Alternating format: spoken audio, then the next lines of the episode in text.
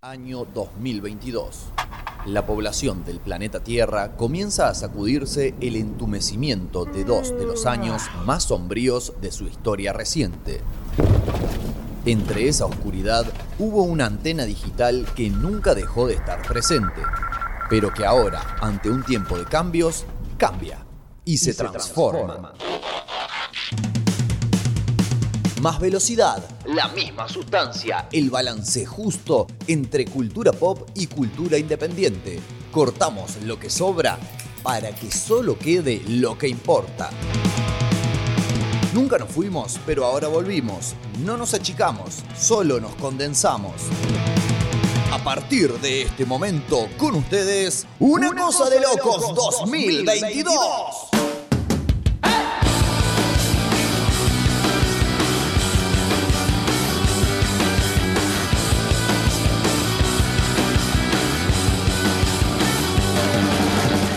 Muy buenas tardes amigos, muy buenas tardes amigas, muy buenas tardes amigues, bienvenidos, bienvenidas, bienvenides. Son las 7 de la tarde justamente con dos minutos, puntualidad extrema para esta edición, para un nuevo comienzo, un nuevo capítulo, una nueva entrega de Una Cosa de Locos, este programa radiofónico que hoy tendrá nuevamente una edición donde vamos a sumergir nuestra canoa en las aguas de la historia, vamos a tratar de desentrañar los porqueses de distintas cuestiones que se han ido generando con el tiempo.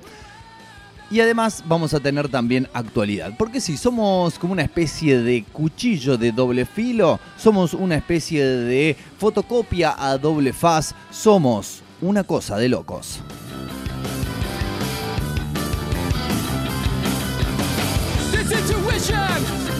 ¿Por qué decíamos esto? Porque en la jornada de hoy vamos a tener eh, como bloque central, como bloque principal, como bloque ñoño de la investigación, la recopilación de datos y la, el arroje de esos datos al aire.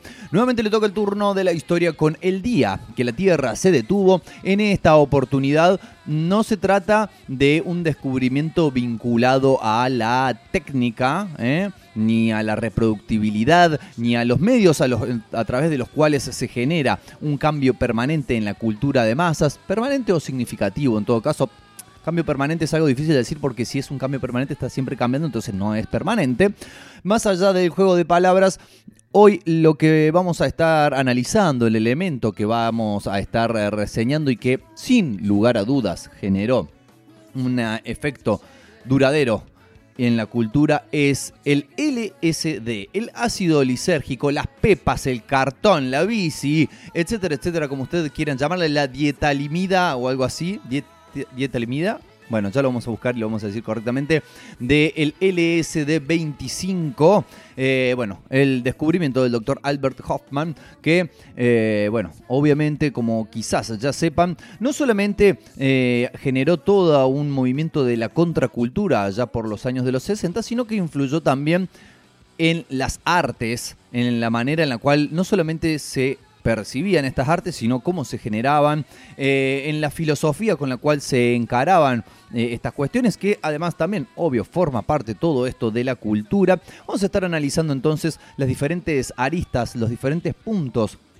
que se han eh, visto modificados a través de no el descubrimiento que fue un par de décadas antes, sino sobre todo a partir de la masificación, ¿no? de la distribución hacia los ciudadanos, podríamos decir entre comillas, comunes de esta sustancia y cómo esta apertura mental eh, que genera ha ido generando en distintas formas de expresión a lo largo del tiempo. Efectos que, como decíamos, si bien tuvieron su pico máximo en la década del 60, sin lugar a dudas pueden aún rastrearse hasta el día de hoy. Así que bueno, prepárense para un viaje, ¿no? Que vamos a estar haciendo en instantes nomás, porque lo vamos a tener ahora dentro de poquito nada más al bloque en primera instancia aquí de una cosa de locos.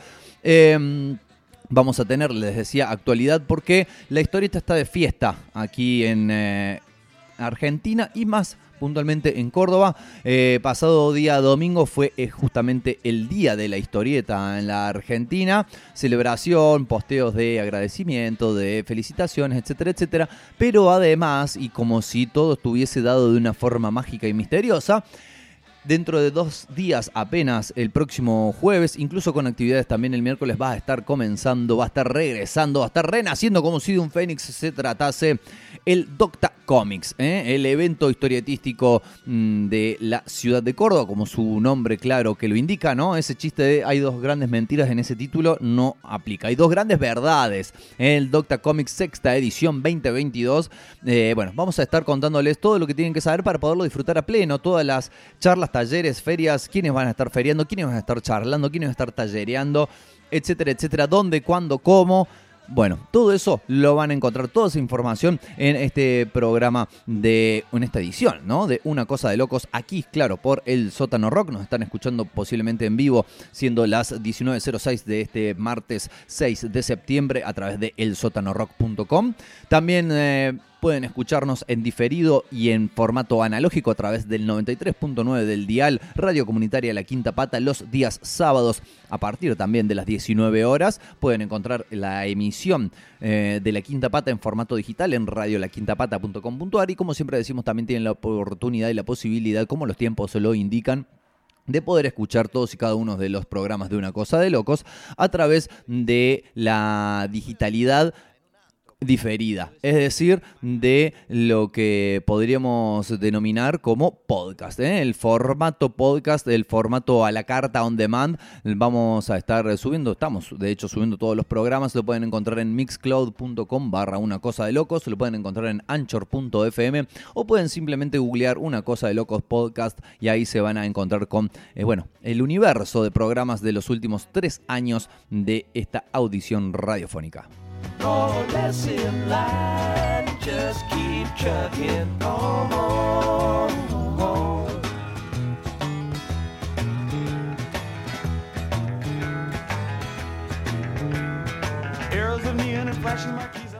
Hecha ya los anuncios parroquiales, nos queda decirles que pueden seguirnos en nuestras redes. En Instagram estamos como el-sótano-rock. ¿eh? Estamos eh, eh, aportando y volcando y exhibiendo y regalando y compartiendo muchísimo material a través de esa cuenta, así que más que nunca recomendadísima que la sigan. También pueden seguirnos en Facebook, eh, aparecemos como Una Cosa de Locos en la página propia y exclusiva de este programa y también estamos como El Sótano Rock en Twitter, estamos como arroba El Sótano Rock y vamos a escuchar un poco de música para abrir el juego de esta edición de la jornada que nos convoca y bien, justamente teniendo la temática que vamos a empezar a desandar en el bloque subsiguiente, ¿eh? la historia del impacto del LSD en la cultura, vamos a escuchar una canción que está íntimamente relacionada con esta sustancia. Se dice, a ver, es como el tema del huevo y la gallina. No se sabe qué fue primero, si es que existía ya una, digamos, una línea de ácido eh, de unos cartones púrpura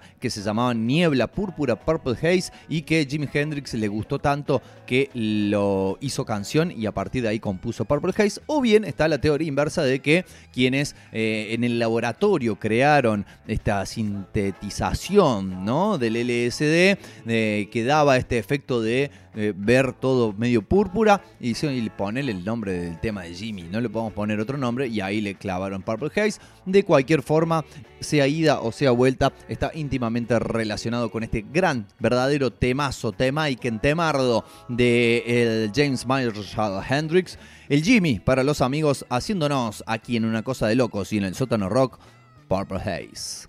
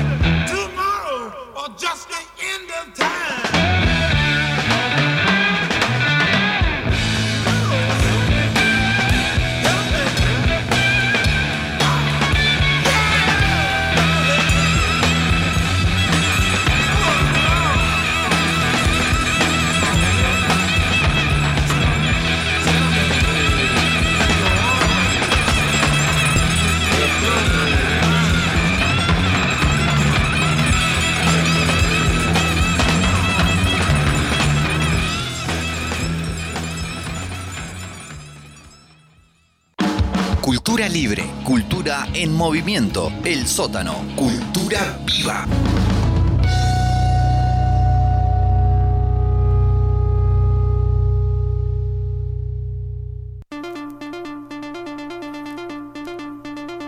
Existieron sucesos en la historia de la humanidad que llevaron a cambios permanentes, profundos e irreversibles en la cultura de masas.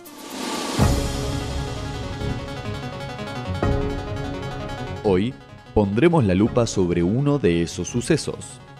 Esto es el día que la Tierra se detuvo. El día que la Tierra se detuvo. El día que la Tierra se detuvo.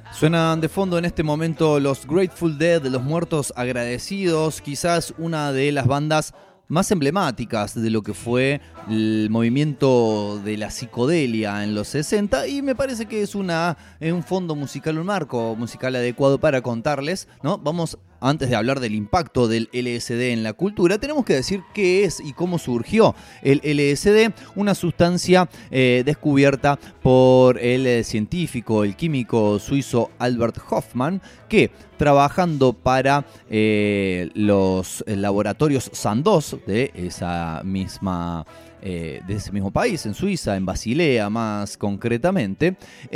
bueno, en 1938 logró sintetizar eh, el hongo llamado cornezuelo que se da particularmente o exclusivamente en el centeno y a partir eh, de allí este, bueno, empezó a eh, investigar ¿no? las diferentes aplicaciones que podía tener esta sustancia ¿no? recién sintetizada.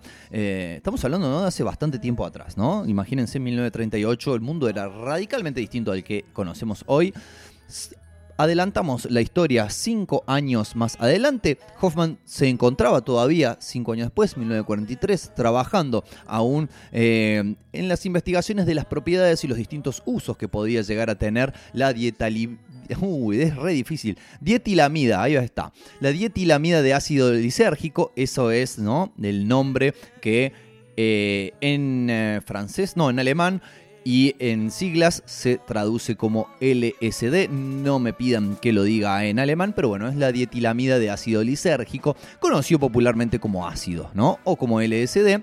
Em, trabajando entonces particularmente con una muestra de la variedad número 25 de las 26 diferentes que se habían sintetizado una pequeña, una micronésima parte ¿no? de esa sustancia entra en contacto con su piel totalmente inadvertido por eh, Hoffman.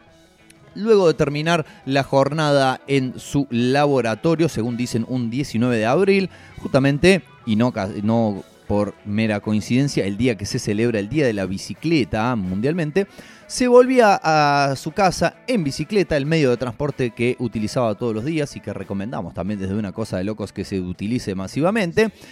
Y se pegó un viaje bárbaro, pero no solamente un viaje hasta su casa, sino eh, empezó a notar cómo la percepción de las cosas empezaba a cambiar, cómo sus sentidos empezaban a eh, comportarse de manera distinta, cómo también lo por momentos eh, gobernaba una sensación de inquietud, de paranoia, de temor frente a, claro, lo desconocido. ¿Qué me está pasando? ¿Por qué veo que la calle bailotea frente a mí? ¿Por qué estoy pudiendo ver los sonidos y escuchar las imágenes? Bueno, eh, cuando volvió al laboratorio se dio cuenta que algo había con esa eh, muestra 25 de la dietilamida de ácido lisérgico y empezó entonces ahí sí a investigar sus propiedades sobre eh, los receptores ¿no? del cerebro humano.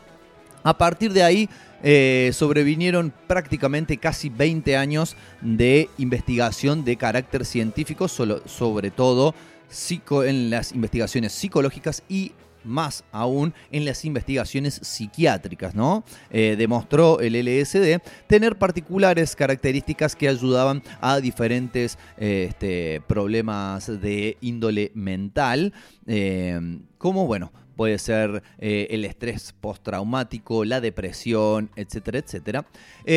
tan es así que para cada universidad, para cada laboratorio, para quien lo requiriese justamente con estos fines de investigación, Sandoz enviaba de manera totalmente libre y gratuita muestras de LSD. Qué momento para estar vivo, deberían decir muchas personas seguramente, hasta que aparecieron después de Hoffman dos de las figuras que fueron claves y cruciales en lo que fue en lo que podríamos denominar la popularización de esta sustancia. Tenemos por un lado al doctor Timothy Leary, eh, quien era un doctor de psicología de la Universidad de Harvard y que eh, mediante lo que fue su conocimiento de la sustancia a través de los diferentes eh, trabajos, ensayos y experimentos que se realizaban con la misma, dijo, che, esta sustancia es demasiado poderosa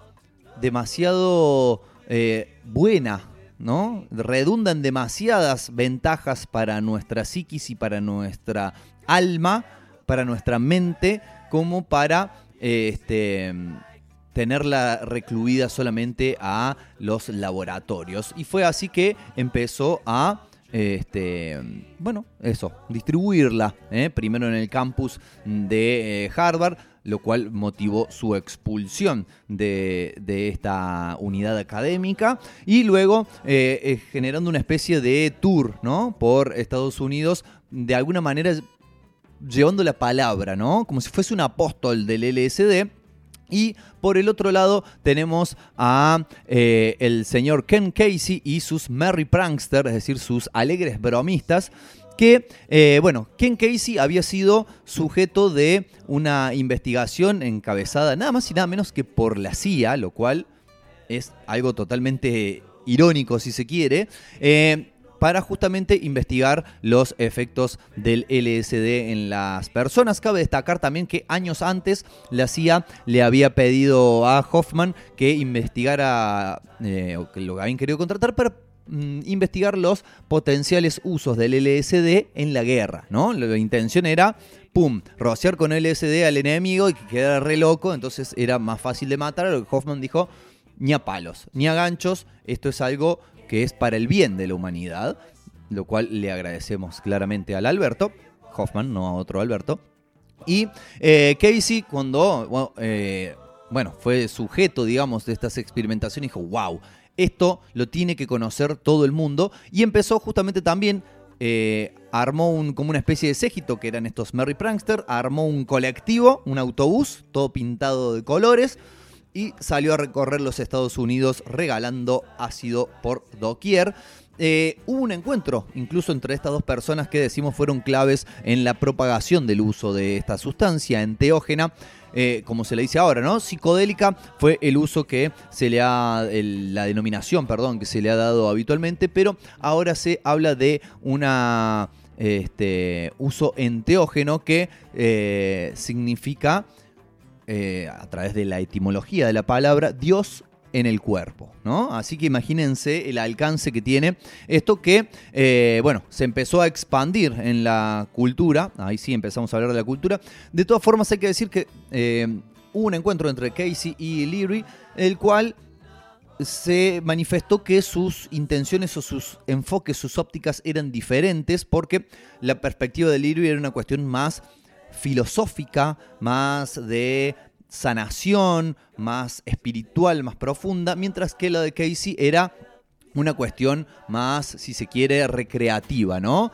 Onda de decir, che, miren esto, qué bueno que está, tomen, no se lo pierdan porque la van a pasar bomba.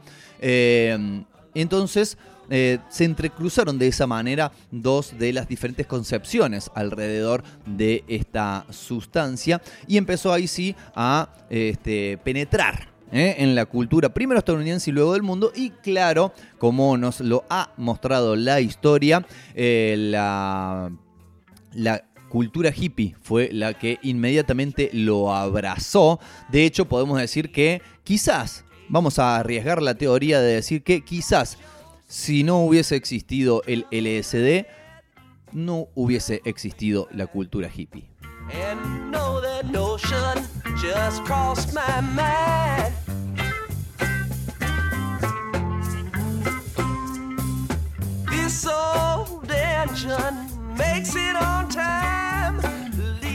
Fue así entonces que eh, creció y se difundió el mensaje de paz y amor, el flower power y también empezó a crecer y difundirse lo que fue el influjo en las diferentes ramas del arte, que es lo que vamos a estar, bueno, mencionando a continuación. Antes, antes vamos a escuchar otro temita, un tema, en este caso se trata total y absolutamente característico de cada vez que se habla, se menciona un viaje lisérgico o un viaje, digamos, psicodélico de cualquier índole, que además su letra está asociada a un libro, a una historia anterior al descubrimiento del LSD, pero que también eh, está íntimamente relacionada con el consumo de enteógenos, como lo es Alicia en el País de las Maravillas. Quizás las personas que estén del otro lado escuchando ya se estén haciendo la idea de qué se trata. Escuchamos a Jefferson Airplane con White Rabbit.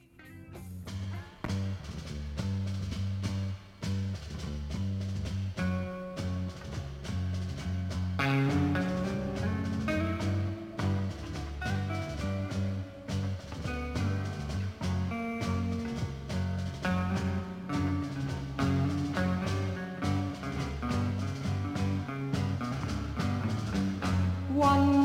pill makes you larger, and one pill makes you small, and the ones that mother gives you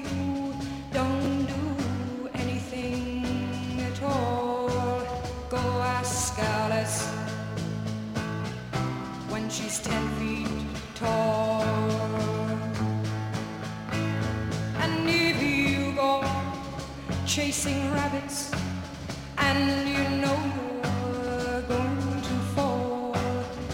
Tell them a hookah, smoking caterpillar has given you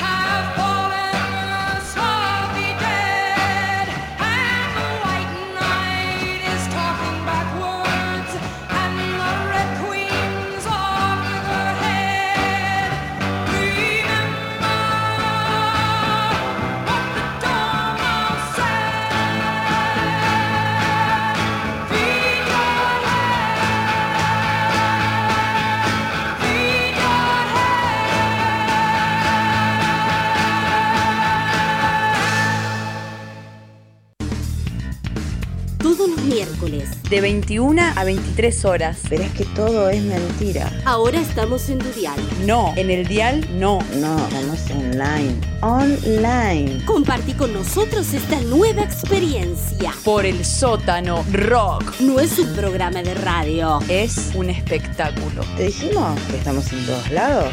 Somos Mike. Mike está en la radio. Escuchando. Karate coreano. Estilo Nyang.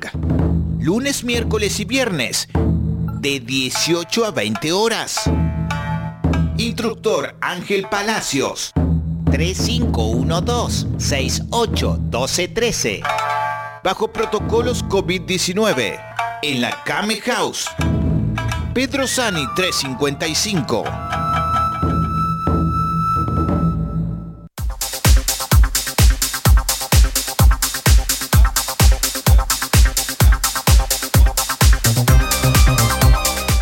Pensaban que íbamos a seguir escuchando bandas colgadas, ¿eh? decentosas, pero aparece esta música house y dicen, pero qué, ¿qué pasó acá? ¿Cómo? ¿Qué? No estábamos hablando del LSD. Bueno, justamente lo que escuchamos en este momento de fondo es la banda sonora de Clímax, película de Gaspar Noé y que gira, ¿no? Justamente en torno a lo que es, eh, bueno, el consumo sin avisar, ¿no? De, de, esta sustancia. Una, ¿no? Recomendación al margen, nunca, nunca, nunca hacer esas cosas como llevar brownies con marihuana al trabajo y no avisar lo que contienen. Y como pasa en esta película, nunca, nunca ponerle una dosis masiva de LSD al ponche para que tomen todos y queden de la gorra porque pueden pasar cosas malas. A ver, si bien se trata, como decíamos, de una sustancia enteógena, eh, eh, los beneficios que acarrea también dependen del respeto con la que se lo trate.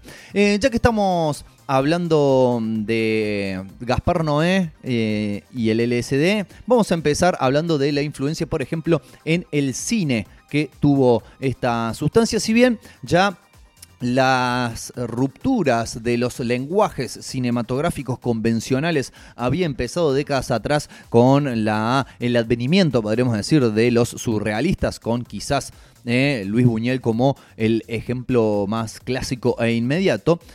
La aparición y la masificación del LSD propició también la creación de toda una gama de herramientas, de técnicas, de recursos visuales que tuvieron como objetivo el emular las vivencias sensoriales que provocaba el consumo del ácido. Eh, incluso tan así fue que, o tan característico se hizo, que con el paso del tiempo estas técnicas, estos recursos. Tan habituales como los eh, cambios extremos en el color, los cambios, eh, los cambios, perdón, en la profundidad de campo, eh, el desvanecimiento, el bamboleo de las imágenes, etcétera, la, la magnificación de las fuentes de luz, todas ellas se empezaron a convertir casi en clichés, ¿no? Como que empezaron a ser utilizados de más. Si bien tuvimos todos oleada. A ver, hay que diferenciar también una cuestión que es la siguiente. Eh, y creo que no solamente en el cine, también en la música, sino casi en todas las ramas del arte. Em, es que existe el arte sobre LSD y el arte para, eh, digamos, consumir, admirar mientras se consume LSD. Bien, eh, entonces son cuestiones bastante distintas. Por ejemplo, no habíamos dado, eh, la, habíamos citado ya a Gaspar Noé, que es de la actualidad uno de los cineastas que eh, más seguido y mejor incorpora el uso de los psicodélicos en sus películas y cuyos recursos no parecen tan remanidos. Ya hablamos de Clímax, que es una de sus películas más recientes. También tenemos que mencionar, claro, si bien no se trata de LSD, sino de DMT, a Enter the Void, otra película donde el recurso de la experiencia extracorpórea está realmente eh, muy bien logrado.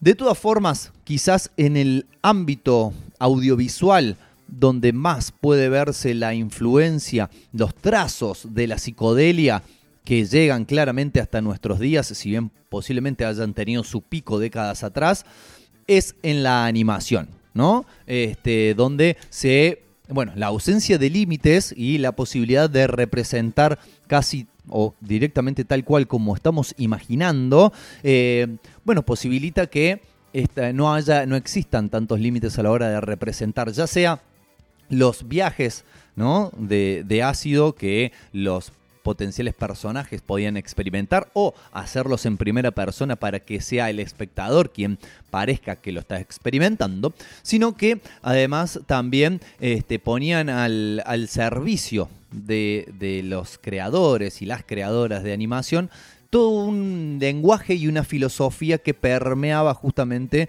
de esta cultura ¿no? de la liberación a través del LSD. Eh, podemos citar películas como Heavy Metal, ¿no? que si bien es posterior, es desde la década del 80, también está ¿no? muy impregnada de lo que es esta digamos, este costumbre rupturista y esta ausencia de límites a la hora de representar lo que querramos representar. De hecho, en muchas películas, en películas de acción real, a la hora de eh, graficar, de representar lo que es un viaje ¿no? sensorial de estas características, se lo hace a través de una secuencia de animación. ¿No? Eh, recordados son, bueno, casos de distintas películas, no me va a venir ninguna ahora a la mente. Porque bueno, así sucede, cuando uno realmente necesita el dato, pero seguramente ustedes habrán visto, ¿no? Películas donde los personajes o se comen un cactus, o se toman un LSD, o comen un hongo, y de repente la secuencia, la imagen muta a animación, y a partir de ahí sí, eh, quien dirija puede tener la eh, libertad de explayarse para el sentido que así lo desee. Em, pasando al terreno de la literatura, este, tenemos también, ¿no? Justamente como una especie de división entre la ficción que incluye experiencias psicodélicas.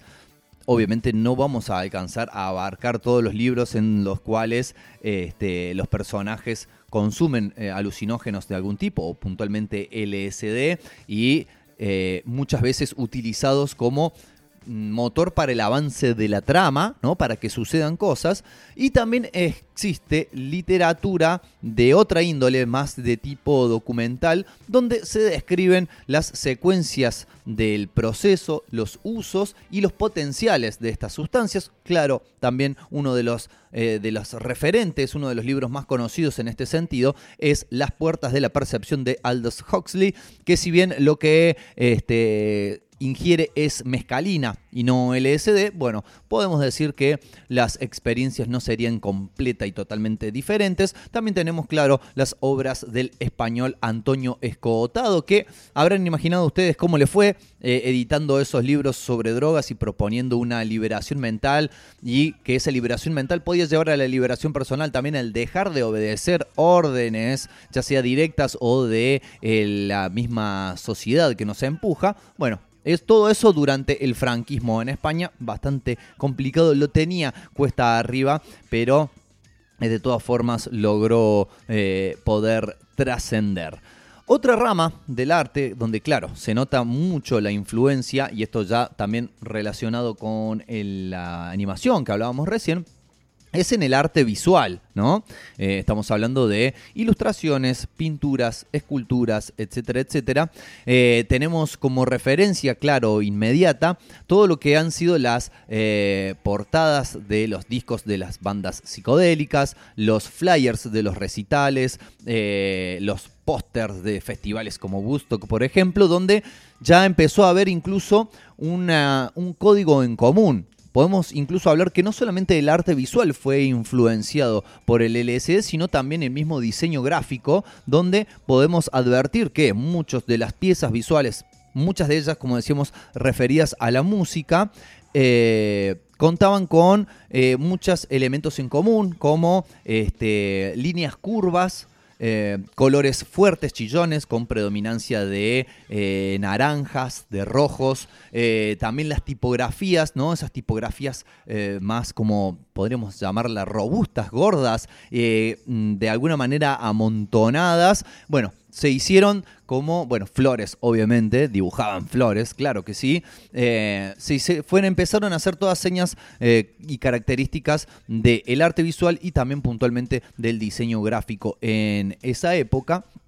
Eh, y si nos trasladamos hasta la actualidad, tenemos a un gran referente de lo que es eh, el arte visual y su relación con la psicodelia, con los enteógenos, como lo es el gran Alex Gray, que quizás conozcan, bueno, si vieron la ilustración eh, de la página de Facebook de Una Cosa de Locos, donde estuvimos anunciando este programa, eh, podrán ver a la figura, la efigie del mismísimo Hoffman, eh, pero con todas las percepciones extras que trae el consumo del LSD.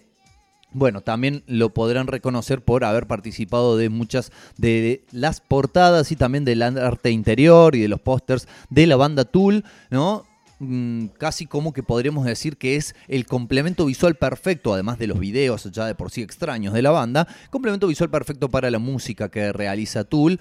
Y eh, bueno, Alex Gray está totalmente dedicado a este tipo de arte. No hace ilustraciones de, de otro tipo ya que no sean referidas a la apertura mental, a la comunión espiritual que trae el consumo del LSD. Así que hoy por hoy es, podríamos decir, uno de los referentes y una de las muestras más cabales de cómo esa influencia no quedó en aquel estallido de los 60, apagado quizás o sofocado rápidamente por lo que fue claro, la prohibición ¿no? de esta sustancia. Imagínense una sustancia que eh, hace que la gente empiece a descreer de lo que dicen las autoridades, que empiece a de, no tener ganas de obedecer órdenes, a no tener ganas de someterse a la maquinaria que significa la sociedad de consumo y producción de la actualidad, obviamente las autoridades de turno dijeron esto no puede suceder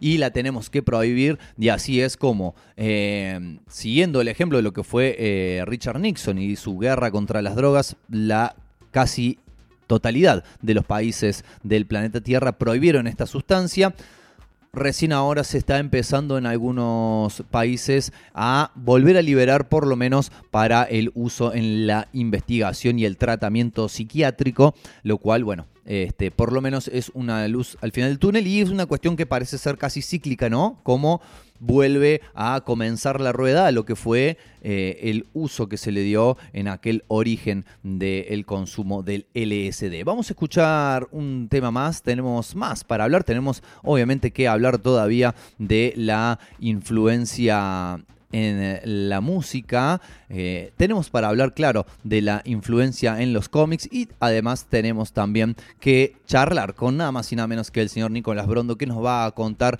todo lo que se viene con respecto a el Docta Comics que va a arrancar esta semana. Así que estén listos y preparados. Eh, vamos a escuchar música que a lo mejor, a lo mejor no es la que primero se nos viene a la mente cuando hablamos de la influencia del LSD en la música, como lo es el rap.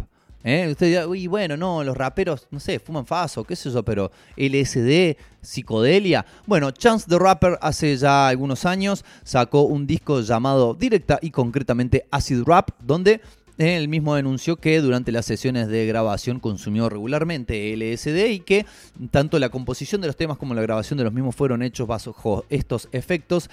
Y aquí vamos a escuchar entonces parte de ese disco, una canción que se llama Everybody's Something, o sea, todos somos algo, una frase que muy posiblemente le haya llegado como iluminación propia del consumo de los enteógenos.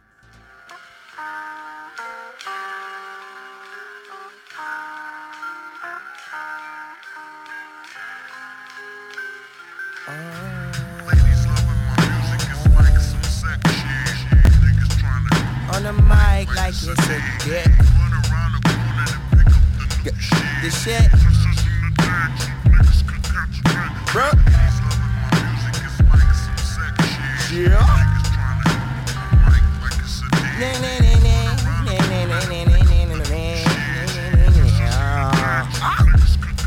What's good, good? And what's good, evil? And what's good, gangsters? And what's good, people? And why God phone die every time that I call on them? If his son had a Twitter, wonder if I would follow him. Swallow them synonyms like cinnamon, cinnabon. Keep all them sentiments down to a minimum. Studious, gluteus, maxim models is sending home. Pics of they Jenny Talia, tallied up ten of them. I slurp too many painkills down, I'm off a lot. I got a lot of off days, but it ain't often that I'm off the clock. Y'all know what I mean? I got the Chicago blues. We invented rock before the Stones got through. We just aiming back cause the cops shot you. Buck, buck, bang, bang, yelling fuck Fox News. Booyaka, buckle up, motherfuck ops too. Ain't no knuckling up, young, cause it's just not cool. Nice to see you five in New Year. Little finger, Uncle Samuel. Shooting death with weighted dice and hitting stains on birthday candles. I know somebody, somebody loves my ass. Cause they help me beat my demons ass. Everybody's somebody's everything. I know you're right. Nobody's nothing. That's right. Everybody's somebody's everything. I know you're right. Nobody's nothing. That's right. Everybody's somebody's everything. That's right. Nobody's nothing. Nobody's nothing. Right? know you're right. I used to tell hoes I was dark light or off white. But I'd fight if a nigga said that I talk right. And both my parents was black, but they saw it fit that I talk right. When my drawers hit, but my hard head stayed in the clouds like a lost kite. But gravity had me up in a submission hold. Like I'm dancing with the devil with two left feet and I'm pigeon toed. In two small point ballet shoes with a missing soul and two missing toes. But it's love like you been kissing a mistletoe. New Year, middle finger Uncle Samuel. Shooting death with weighted dice and hitting stains on birthday candles? I know somebody, somebody loves my ass. Cause they help me beat my demons ass. Everybody's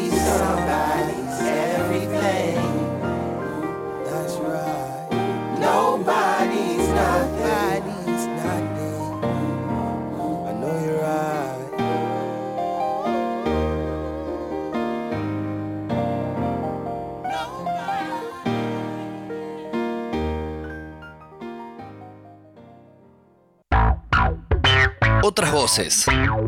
Otra música. El sótano.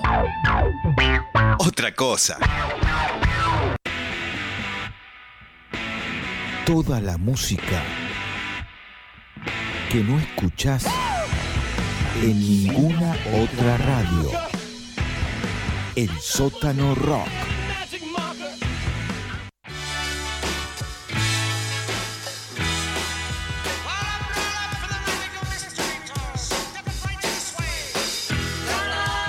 Existen como mínimo un par de razones por las cuales la música es una de las ramas del arte y de la cultura más íntimamente relacionadas con el LSD.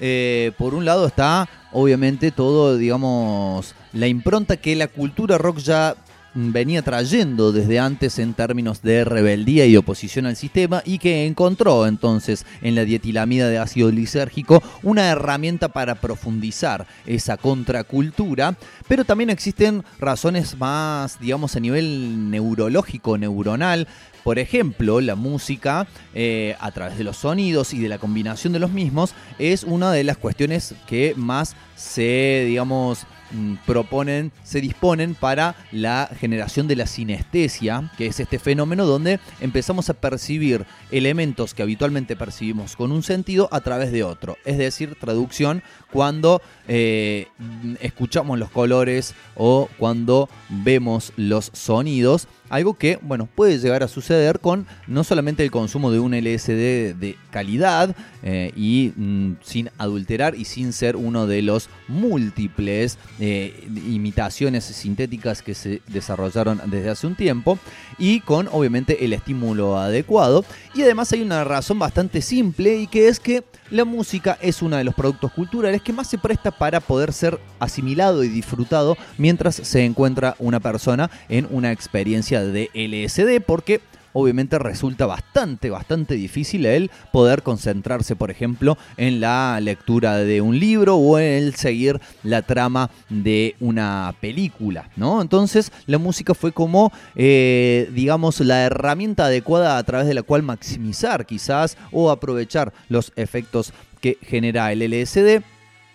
Obviamente muchos de los músicos de en la década, digamos, que quedó marcada por el LSD, como lo es la década del 60, eh, fueron influenciados ¿no? por el consumo del LSD. Eh, hablamos, claro, de Jimi Hendrix, que ya escuchamos, los Jefferson Airplane. Hablamos de los Beatles, que están sonando de fondo en este momento, ¿no? está girando el Magical Mystery Tour, la gira mágica y misteriosa, que no casualmente nos puede hacer remitir a este colectivo en donde eh, los Merry Prankster iban regalando ácido por ahí Em, Brian Wilson, ¿no? De los Beach Boys, también cuando comenzó a experimentar la música de los Beach Boys, que era esta cuestión playera, alegre, simplona, empezó a tener un cambio bastante notorio. Y obviamente a través de lo que es, bueno, obviamente Pink Floyd también, a través de lo que es la influencia de estos artistas, cómo esa influencia del LSD canalizada por estos artistas llegó hasta la música de hoy, donde cualquiera de estos que hemos nombrado tiene influencias duraderas y permanentes en la música que se hace actualmente, aunque no necesariamente se trate de música que podríamos decir estrictamente música psicodélica. Incluso, incluso el efecto no solamente puede encontrarse en lo, en lo que lleva a la composición, ¿no? a las temáticas de las canciones, a las sonoridades, eh, a la tonalidad, sino que también generó toda una expansión imaginativa en cuanto a las formas y a las técnicas de grabación y de producción y esto llevó al descubrimiento y a la invención de efectos y de técnicas de estudio de grabación que de alguna forma remedaran, eh, emularan los efectos del LSD al ser escuchadas, ¿no? Eh, tenemos, qué sé yo, el delay, el flanger, el eco inverso, todo un montón de cuestiones que eh, empezaron a ser desarrollados o profundizados su desarrollo a partir de la aparición del LSD y, ¿no? Esta cuestión que trae aparejada de la ruptura de límites y el intentarlo, ver cómo queda, convence listo, se aplica y este, seguimos adelante. Llegamos así a una de las ramas del arte que más nos importa y de la cual vamos a estar hablando en un ratito nada más con el querido Nicolás Brondo.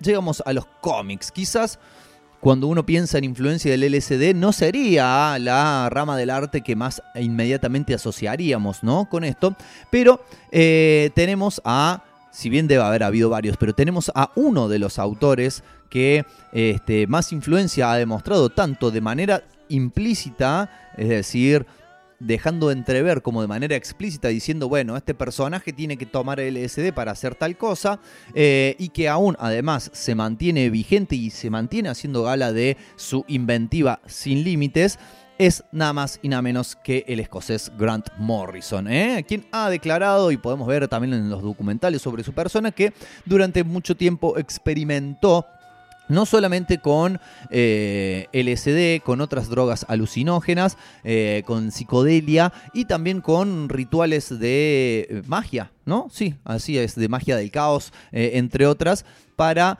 este, bueno, conseguir ideas o sacralizarlas en todo caso. Este, y em, este calvo autor no solamente eh, puede verse, como decíamos, su influencia, esta apertura de conciencia en su estilo como autor, en el cual eh, genera ideas, ¿no? Eh, conceptos y los desarrolla y los lleva adelante Primero que se le ocurre cosas que mm, a otros autores muy posiblemente no se les ocurran. Y segundo que en el caso de que se les ocurriese, muy posiblemente estos autores dirán, no, no, esto es una chifladura, no voy a poner esto en un guion. Grant Morrison va y lo hace. Uno de los ejemplos más claros y que más referencias tiene totalmente explícitas es en su eh, etapa a cargo de la Doom Patrol, eh, de la patrulla condenada, donde eh, la segunda configuración de la Hermandad del Dada, comandada por el genial Mr. Nobody, se hace nada más y nada menos en su poder que con la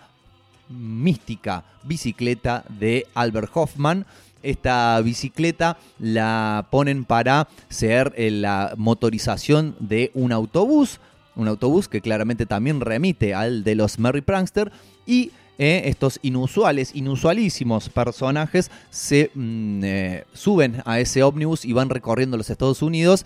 No hace falta ya regalar el LSD, sino que el poder mismo de lisergia que contiene la bicicleta va afectando a todas las personas a su alrededor, al punto tal de que los supuestos enemigos, los supuestos buenos ¿no? de la historia, como son lo de un patrol, ya empiezan a dudar y dice, che, pero pará, está toda la gente hablando de paz, llevándose bien, sonriendo. ¿Cómo, ¿Cómo, es que esto es algo malo? ¿Cómo es que estos son villanos? ¿no? Y nos plantea la pregunta también a nosotros como lectores. También tenemos obviamente a los invisibles, que bueno, hacen gala del consumo de todo tipo de sustancias reales o no, eh, incluso al punto tal de en uno de los pasajes donde dos de los personajes tienen que eh, consumir éxtasis y bailar hasta el agotamiento extremo para eh, que otros personajes totalmente salidos, claro, de la imaginación de Grant Morrison les otorguen un MacGuffin, como se llama, ¿no? Un elemento que va a hacer avanzar la trama hasta acá las influencias, ¿no? Que podemos decir cabales y constantes y de una persona que eh, admite haber utilizado el LSD para esta expansión de conciencia. Pero ¿qué pasa cuando permea al resto de las obras? Y creo que tengo un ejemplo ideal para esto que estoy diciendo y es nada más y nada menos que una leyenda absoluta, el rey de los cómics, el señor Jack Kirby,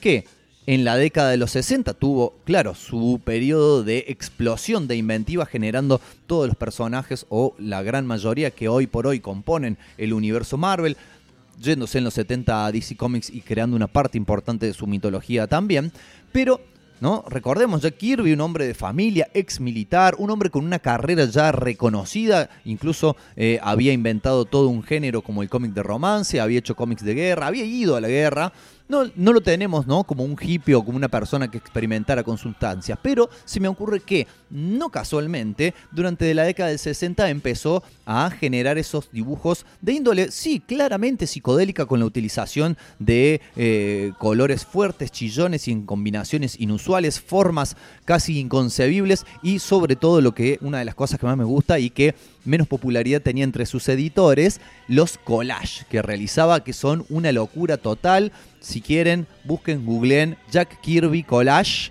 ¿eh? A veces hago collage, decía, y te generaba una locura que vos lo mirás y decías, este tipo no puede ser que no haya consumido nada. Posiblemente ese cigarro que siempre fumaba estaba embebido en algún tipo de ácido.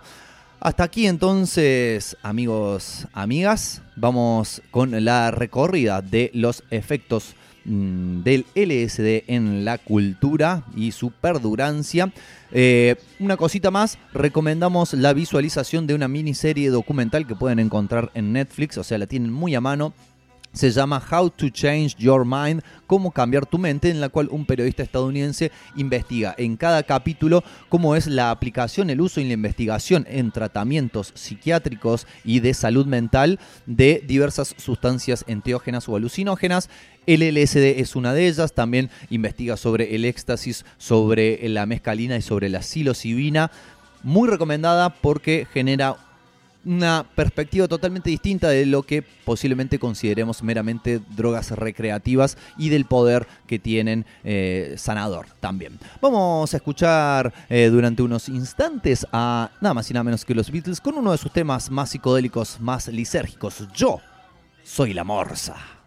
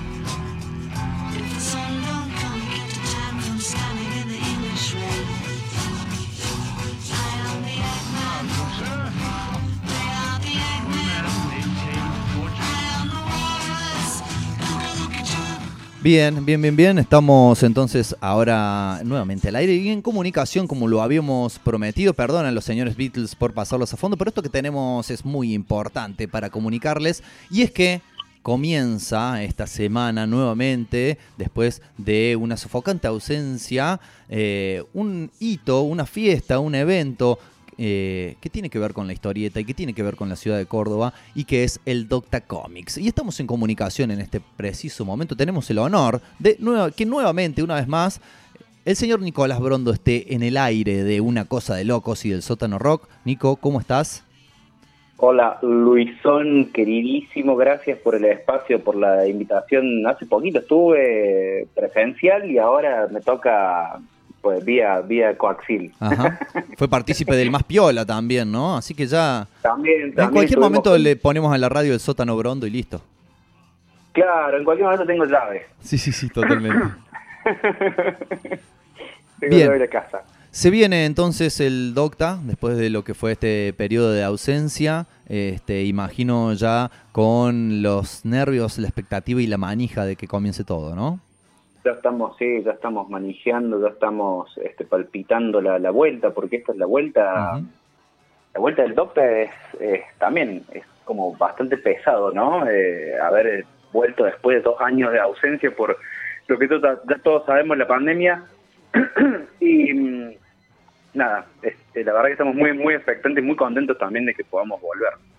Claro. Eh, ¿Y cuándo eh, comienzan estas actividades? ¿Cómo? ¿Dónde? Queremos que le cuentes a nuestra honorable audiencia todo lo que tiene que saber para poder disfrutar al máximo este evento. Bueno, este evento, digamos que es viene haciéndose de 2015, como, como no dije recién. Bien, ahora sí. este, que fue interrumpido dos años, eh, empieza esta mismísima semana, Luis. Eh, empieza el jueves, empieza el evento, pero hay un predocta en Bien. crossover mañana. Hay como un- una especie de bonus track a la inversa. Claro, es la previa. La previa, viste, cuando, cuando antes de, de- de ir al, al lugar te juntabas con tus amigos y te dabas un par de traguitos y ya ibas entonado y bien empapado este, a la joda. Bueno, esto es en crossover ahí en la, la comiquería que está en la Galería Rex. Mañana a las 19 va a estar Salvador Sanz haciendo Un una presentación y una charla, un maestro. Así es, eh, del, del historieta nacional, el Sa- el Salva es, eh, la verdad que un prócer ya. Podemos, podemos ponerle el título de prócer. Le ponemos uno de esos gorros, ¿no? Eh, así como los de San Martín. Sí, totalmente, totalmente. Y, y también le cabe la chaqueta con las hombreras Con- con, borlas. Con y todo. volados, Sí, sí. total- totalmente, totalmente. Eh, que ya ahí vamos a arrancamos con todas, porque el- este, con esta charla presentación de Salva, que es un autor también súper convocante, con mucha trayectoria, muy, muy grosso, muy querido. Arrancamos lo que es la pre- el Predocta en crossover, allá el jueves a las 15 horas que se abren las puertas de, la feria de editoriales, que son los stands que vienen las editoriales de todo el país a ofrecer sus productos, sus obras, sus libros, sus este, stickers, eh, prints, hay remeras, hay de todo, vienen editoriales de todo el país. Arranca el jueves, es jueves 8, viernes 9 y sábado 10, desde las 15 horas en el Centro Cultural de España Córdoba, Entre Ríos 40, Ujú. en pleno centro, ahí a una cuadra del Plaza San Martín. Este, empieza el evento Doctor Comics número 6. Este, este año tenemos a Alejandra Lunik como invitada, este, como, como la, la- la invitada de lujo, porque la, la Lunik es una, es una autora con muchísima trayectoria a nivel nacional, es una historietista, humorista, gráfica, eh, de la tira diaria, ¿viste? Esos tipos, estas minas que hacen eh, dibujos todos los días uno y de dice. ¿cómo lo hace? ¿Cómo, ¿Cómo se lo le ocurre primero y cómo lo dibuja a tiempo después? Yo, yo me pregunto cómo viven, porque viste que tenés que estar Totalmente. tenés que estar informado todo el día, todos los días de lo que pasa para publicar en el diario. Con la carga Eh, psicológica que eso implica, además, ¿no? También, también, sí, sí, sí, la verdad que son esos también son próceres.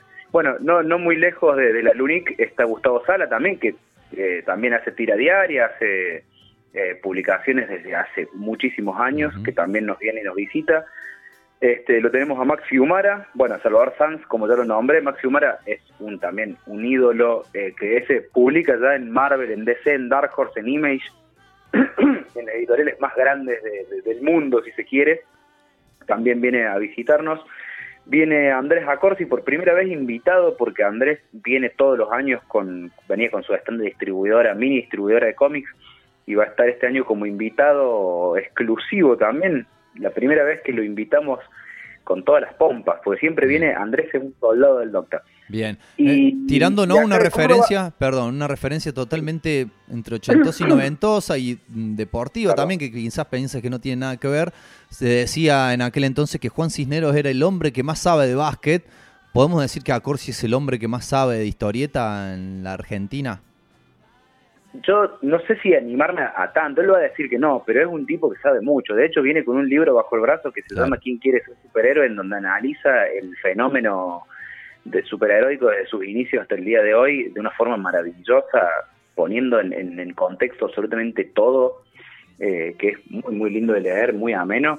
Eh, Andrés, fundador y director de la revista Comiqueando en los 90, de- devenida en, en portal de noticias comiqueras este, nacional e internacional acá en Argentina, la verdad que sí, es también una persona con una trayectoria inmensa. Y de acá de Córdoba lo tenemos a Alejandro Burdicio, alias Burda, ilustrador, concept artist de, del carajo, porque la verdad que está... Si, sin ir más lejos te digo que veas Love, Dead and Robots, temporada 2 en Netflix, y el capítulo Las ratas de Mason eh, es con diseños de Burdicio, o sea, es. con eso tengo todo, o sea, el Burda es un ídolo. Y le tenemos a la lejana, que yo le digo la lejana porque ese es su nombre artístico, Gabriela Cito, es su nombre real, también fancinera, historietista de acá de Córdoba, con una convocatoria tremenda, este, salida del, grupo Las Fieras con Flora Márquez, este, también eh, eso, en, en el, en el Doctor han tenido muchísima presencia las chicas, siempre este, la de ellas está prendido fuego, eh, nos viene y nos visita también la lejana, porque tenemos invitados de esos, de Córdoba, tanto el Burda como la lejana, ellos viven en la ciudad, digamos, se hace el festival. El resto de los invitados que, que nombré viene de, de afuera, y mm, de afuera de, la- de la provincia, ¿no? Y de afuera del país tenemos un invitado polizonte, por primera vez eh, en la historia del Docta, tenemos un invitado, un, un invitado colado. Uno que Este, se es un autoinvitó, invitado- ¿no? Uno que se autoinvitó, pero que ya había sido invitado al festival, si no le erro, fue en el 3, en la edición 3, que es Rodolfo Santulo, eh, guionista no solamente de cómics, sino de películas, este, escritor eh, de narrativa, de policiales, periodista uruguayo, que vino y dijo, yo voy a pasear al Docta. Así, me, man- me mandó un mensaje, me dice, yo voy a pasear. Bueno, le digo, si venís, le digo, ¿te copas en dar un taller? ¿Querés presentar algo? Y me dice, bueno, dale, te voy con un taller y te voy con una peli. Así que el sábado, para el cierre de, del Docta, a las 8 de la noche se proyecta La teoría de los vidrios rotos, que es una película escrita por Rodolfo que está dando vueltas al mundo literalmente. En un montón de festivales ha recibido muchísimos premios y muy buenas críticas. Este, esta comedia negra zarpada va a tener proyección ahí en, en, el, en, en pleno Docta, bueno, cerrando el festival Bien. con tremendo broche de oro que nos trae Rodolfo por, por venir, así por, por, por buena onda, digamos. Claro. Viene a pasear, digamos. Pero trae regalos. Pero trae regalos, así es. Muy y bien. viene con esa iniciativa que, que la manejamos juntos, ¿viste? De decir, bueno, a ver si alguien, si se, se empieza a copar gente, de decir, bueno, yo también voy a pasear. Voy a pasear al Docta y, y no sé, te cae, ¿viste? Este, un, un Rizo como como Rizo cayó también en el primer Docta Comics, Rizo vino y dijo, che, yo voy. Y cayó. Vino a pasear el evento. De una. Una, una locura. Eh, nombrabas recién los talleres. Este, que es otra de las, de las partes, me parece muy importantes, ¿no? Del, del Docta, la posibilidad de quienes quieran eh, empezar o incluso crecer e incorporar herramientas en el mundo de la historieta. Tiene a todos estos grosos y estas grosas, ¿no? Dictando talleres. ¿Está todavía a tiempo la gente interesada de inscribirse? No, así te lo digo. Bueno, ¿Sabes sepan que perdieron una gran oportunidad. que La verdad es que, bueno, todos estos grosos y estas grosas, como bien dijiste vos, tienen talleres y charlas este, gratuitas y explotaron los talleres, Luis. Qué bien. Los pusimos el lunes y yo creo que el de Gustavo es el único, Gustavo Sala es el único que sigue abierto. Ahí va. Todos los demás, el de Burda, la Lejana, el de Salva, el de Max y el de Rodolfo, están desbordados de gente. Cerramos el cupo porque la verdad que no nos iban a entrar gente en el auditorio. Claro. La verdad que también es una es una muy linda noticia decir se agotó o decir se llenó, se llenó el cupo, porque eso significa que, que hay una, una buena respuesta de la gente, digamos, ¿no? De, de la gente que quiere asistir al evento y que quiere, como decís vos, tomar una clase de taller con un grosso como Max, como Salva, como Burda, como La Lejana, como, como Rodolfo, como Gustavo, que, que vienen también a impartir sus conocimientos, ¿no? O sea, esas personas que decimos que tienen un montón de trayectoria, nada, la verdad que estamos muy contentos que se hayan estallado así los talleres, eh, muy contentos. Bien, y algo que no dijiste, pero me voy a encargar de decir yo, este, y que es- me parece muy, pero muy importante, es que todas estas actividades, tanto eh, la feria, como los talleres, como eh, las charlas, eh, son de carácter totalmente gratuito, ¿no? Exactamente, y más importante que to- de todo, la entrada. La entrada es gratis, la salida vemos, decía Charlie. Eh, no, pero la salida es asegurada porque siempre nos sacan, porque nos gusta tanto el doctor que nos Claro. quedamos, siempre Ahí. nos quedamos, se quedan los expositores, se quedan los invitados, se queda la gente, y los chicos de la España dicen, chicos, tenemos que cerrar, pero sí, es todo gratuito, este año es todo gratuito, no solamente la entrada, sino los talleres, las charlas, este, la convocatoria de stands también, los stands no se cobran, las editoriales que son este, por lo menos 30, si las nombro, las tengo que nombrar a todas para no olvidarme de ninguna, si querés las nombro porque vienen editoriales de todo el país. Eh, también es gratuito eh, los stands, hay de editoriales de las más grosas y con toda la trayectoria como Loco Radio, que hoy cumple 14 años. Ah, mira. a- Feliz cumpleaños a la gente entonces de Loco Feliz cumpleaños a, a la gente de Loco Radio, como, como gente también este que, que está empezando, digamos, como los chicos de Supernova Ediciones, que son un colectivo editorial eh, nuevo, que está pujando ahora de acá de Córdoba. Este, lo tenemos también a nuestro querido Gastón Sánchez con Así Bronca es. Hermano. Va a haber una sorpresa, va a haber una sorpresa en el stand de Bronca Hermanos. Este, bueno, va la Exclusivo. Sí, exclusivo. Eh, una cosa de loco va a estar allí impresa en papel la quilombazo de oro, que bueno, recopila Ah, y también agrega material nuevo a lo que han sido estas locuras digitales de época pandémica. Bueno, renace como el ave fénix quilombazo en formato físico y lo van a poder encontrar ahí en el Docta Comics. Mira qué bueno, mira qué bueno. Bueno, eso, ahí está. Ujú. este Todo. Tenés, eh, como te decía, comic.ar, Libera la Bestia, Deriva de acá de Córdoba, Terminus, eh, tenés Buen Gusto Ediciones, Cuervo Lobo, Hotel de las Ideas, Loco Radio, Maten el Mensajero, Barra Editorial, Editorial Quimera, Sociedad, como Tosierra, Comic, Serendipia y nada más. Ah, y Vanessa Saucedo, Vanessa Ahí va. Saucedo también. Perfecto. Te Este, los nombré todos. Cumplimos, cumplimos. Y algo para decirle también a la gente que quizás no haya concurrido nunca a uno de estos eventos de este tipo, de estas características, es que la cuestión no se agota. ¿Vieron cuando dicen la suma, el, el todo es más que la suma, mera suma de las partes? La cuestión no se agota solamente en ir a recorrer las stands y comprar cosas, eh, no se agota en ir a escuchar una charla o, o- o, mm, participar de un taller, presenciar una película, sino que además está toda la cuestión humana, ¿no? El encuentro, eh, el poder charlar con los mismos autores y autoras de, las, de los cómics que te gustan o que te van a gustar porque se lo estás comprando, el encuentro con otras personas, claro, eh, con otras personas como vos, quizás que estás del otro lado, entusiasta de la historieta del cómic y que decís, che, bueno, soy un paria. Bueno, no, hay un montón y los vas a encontrar ahí y las charlas que surgen y los abrazos y las sonrisas y las anécdotas son siempre, este, bueno, muy jugosos. Así que este, les recomendamos que no se lo pierdan. Y si no, sí, porque ser paria también está bueno. Y nos juntamos todos los parias y nos Claro. abrazamos y ahí nadie es paria. Y to- todos somos parias. A la vez, es como una cosa medio Schrödinger así, pero de la historieta. Sea, exactamente, exactamente. Así que sí, estamos súper ansiosos y muy expectantes. Bien, para que la gente pueda ver ya con más precisión, de alguna manera elaborar un derrotero, un itinerario eh, con respecto a las actividades, ¿en qué redes, por dónde se puede enterar? Bueno, en, en el, en el Instagram y tanto, digamos, como en Instagram como en Facebook, tienen redes Docta Comics, está como arroba Docta Comics en Instagram y en Facebook está como Docta-Comics. Muy bien. Este, ahí pueden encontrar la programación también en la página del Centro Cultural de España Córdoba, que es eh,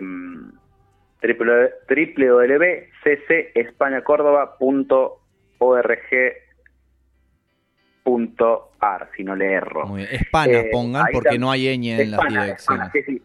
La, la, la N mía sonó muy, Muy muy, ñ. ñ. Es la costumbre. La, la España mía sonó así como... eh, es Hispana, Hispana Córdoba. Ahí también van a encontrar lo que es la programación, lo que son... Eso, por día, está la programación detallada, está, bueno, los talleres que ya como cerraron, y, y data de los, de los invitados y las invitadas también que vienen, y también lo que es muy importante es que van a encontrar eh, los links a las cuentas también de estos este, invitados, invitadas y expositores que vienen con editoriales. Que eso también está bueno porque por ahí si uno está interesado, eh, el evento no solamente te conecta a nivel presencial, sino que también te conecta a nivel este, virtual en las redes, donde podés seguir lo que hace toda esta gente que es maravilloso. Así es. Bueno, maravilloso ha sido esta participación también en Una Cosa de Locos, una vez más. ¿eh? Eh, bueno, con el motivo... Bueno, qué bien, qué bien escuchar eso. Para nosotros también de este lado. Espero que para las personas que están escuchando también lo sea. Claramente seguro que sí.